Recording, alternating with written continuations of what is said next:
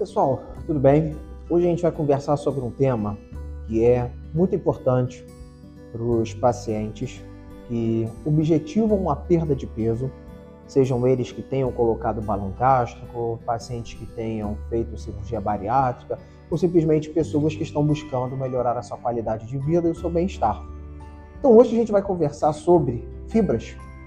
E o que são fibras, para que, que as fibras servem, onde a gente encontra essas fibras na nossa alimentação. Então, pessoal, basicamente, né, as fibras, elas são produtos de origem vegetais e a gente vai ter uma classificação de basicamente dois tipos de fibra. Nós temos as chamadas fibras solúveis e as fibras insolúveis.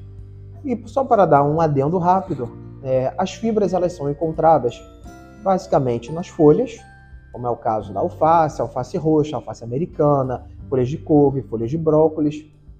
E elas também são encontradas em leguminosas, cereais como aveia, chia, couve-flor, brócolis, cenoura, nos vegetais. Tá? E qual é a grande diferença dessas fibras? As fibras elas têm um papel muito importante no organismo. Então, as fibras elas vão se subdividir, como eu falei, em fibras solúveis e fibras insolúveis. E cada uma delas vai ter uma função diferente. Então, as fibras insolúveis são as fibras geralmente derivadas das folhas, as folhas que a gente come na nossa alimentação normal do dia a dia. Essas folhas, elas vão ser formadas por substâncias que o nosso organismo ele não consegue digerir. Então, elas vão passar meio que inteiras pelo nosso trato digestivo. Elas não serão absorvidas. Nós não vamos tirar energia dessas fibras. Como vocês já devem ter visto, ninguém vai comer só alface e vai conseguir extrair energia dessa alface, igual nós conseguimos extrair energia do arroz, da carne e de outros alimentos. Mas então, qual é a função dessas fibras? Essas fibras, elas são muito importantes ao passarem pelo nosso trato gastrointestinal sem serem absorvidas, porque elas terão uma ação dentro da luz do intestino. Essas fibras insolúveis dentro do nosso intestino, elas vão ter uma função osmótica, onde elas vão captar mais água para o bolo fecal, de forma que vão facilitar o trânsito do bolo fecal pelo intestino. Ou seja, vai ser um menor tempo de exposição desse bolo fecal nas células intestinais. Então, se a gente considerar que esse bolo fecal pode ter substâncias irritativas, pode ter substâncias até cancerígenas, como provenientes de uma dieta rica em ultraprocessados e defumados, o menor tempo de trânsito desse bolo fecal pelo intestino é positivo. Além disso, uma pessoa que tem muito problema de prisão de ventre, dificuldade de ir no banheiro, um bolo fecal mais seco, esse bolo fecal agora pela, pela característica dessas fibras de absorverem água para dentro do intestino, vão facilitar o trânsito e a saída desse bolo fecal. Além disso, muitas dessas fibras, elas não são metabolizadas por nós, pelo nosso intestino, pelas enzimas que nós temos no intestino. Mas essas fibras elas serão metabolizadas por bactérias. Bactérias, como nós sabemos, convivem no nosso intestino e que para uma pessoa saudável não causam nenhum tipo de malefício, pelo contrário, são bactérias até benéficas, pois além delas fazerem essa metabolização, elas vão competir com bactérias que seriam patógenos. Então, ao fazer a ingesta de fibras, nós estamos, digamos assim, alimentando as boas bactérias de uma forma mais leiga, de forma que essas bactérias elas irão competir com as bactérias patogênicas, o que irá diminuir a chance de sermos colonizados por bactérias patogênicas que podem vir a nos causar algum tipo de doença, certo? Além disso, essas fibras entremeadas na nossa, nas nossas fezes vão facilitar então a expulsão desse bolo fecal e vão melhorar o ritmo de evacuações de uma pessoa, criando uma certa rotina e facilitando essa certa rotina. E o que é recomendado é que numa dieta do dia a dia nós adicionemos em torno de 30 a 40 gramas de fibra, uma dieta de aproximadamente mil calorias dia. Então, baseado na quantidade de calorias que devemos ingerir, considerando nossa idade, peso, sexo, altura e constituição corporal, nós vamos fazer a ingesta aí dessas fibras.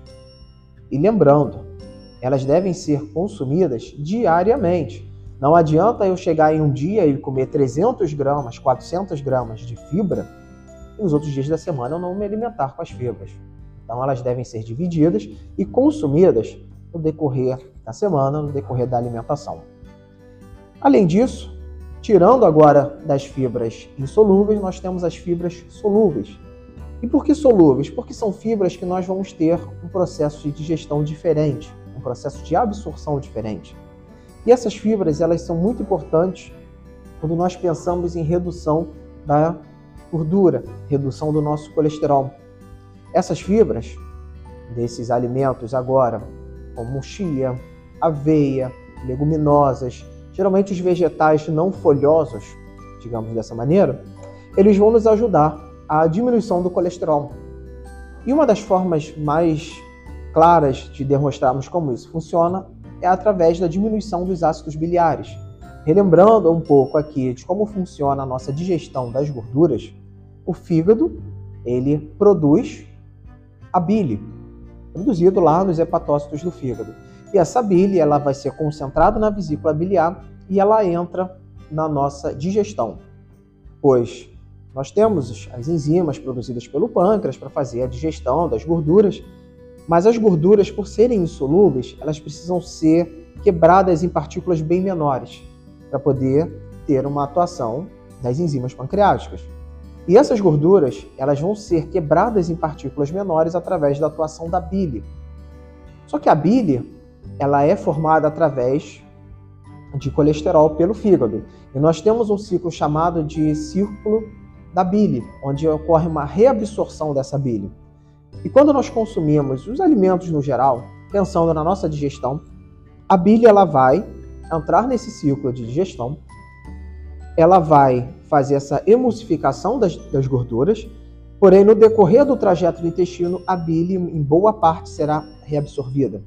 Quando nós temos uma ingestão correta de fibras, no caso das fibras solúveis, essas fibras irão se ligar de uma maneira aos componentes da bile, o que vai diminuir a reabsorção da bile. Mas, doutor, e daí? O que, que isso vai mudar na minha vida? Isso vai mudar que, como essa bile ela vai ser menos reabsorvida, eu vou ter que fazer com que o meu fígado produza mais bile. Você pode pensar a princípio que isso é ruim, mas não é. Pois se o fígado ele vai produzir mais bile e a bile é produzida através do colesterol, nós teremos uma diminuição do colesterol circulante, uma vez que o fígado está captando mais bile para fazer a produção de bile.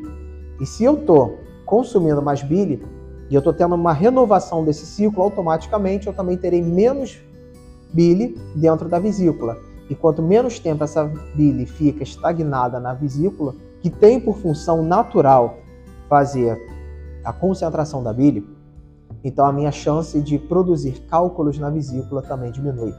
Então, só nesse pequeno vídeo, onde a gente está discutindo um pouco sobre a importância das fibras, nós já vimos como as fibras insolúveis elas são muito boas para fazer uma manutenção das bactérias saudáveis no nosso intestino, regular a defecação, melhorar o trânsito do bolo, do bolo fecal pelo nosso intestino. E como as fibras solúveis, elas são muito importantes por diminuir a chance da formação de pedras na vesícula, diminui o colesterol.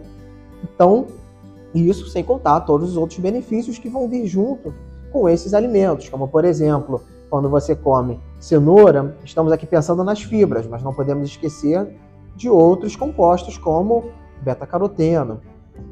Então, a correta, o correto consumo de fibras no nosso dia a dia é fundamental. E isso daqui vale para o paciente que colocou o balão, que uma vez que ele vai ter uma nutrição de quantidade de alimentos reduzida por causa do estômago, que está com o balão dentro, o ideal é que esse paciente faça um consumo de alimentos adequados nas suas refeições e não, digamos assim, gaste uma refeição com qualquer tipo de besteira. Mas isso também vai se aplicar aos pacientes que querem perder peso, seja por causa da sua dieta, seja por causa da obesidade, diabetes, hipertensão, enfim. as fibras elas devem fazer parte do cardápio, independente se é para perda de peso, manutenção de peso, ganho de massa muscular ou se é para colocação do balão.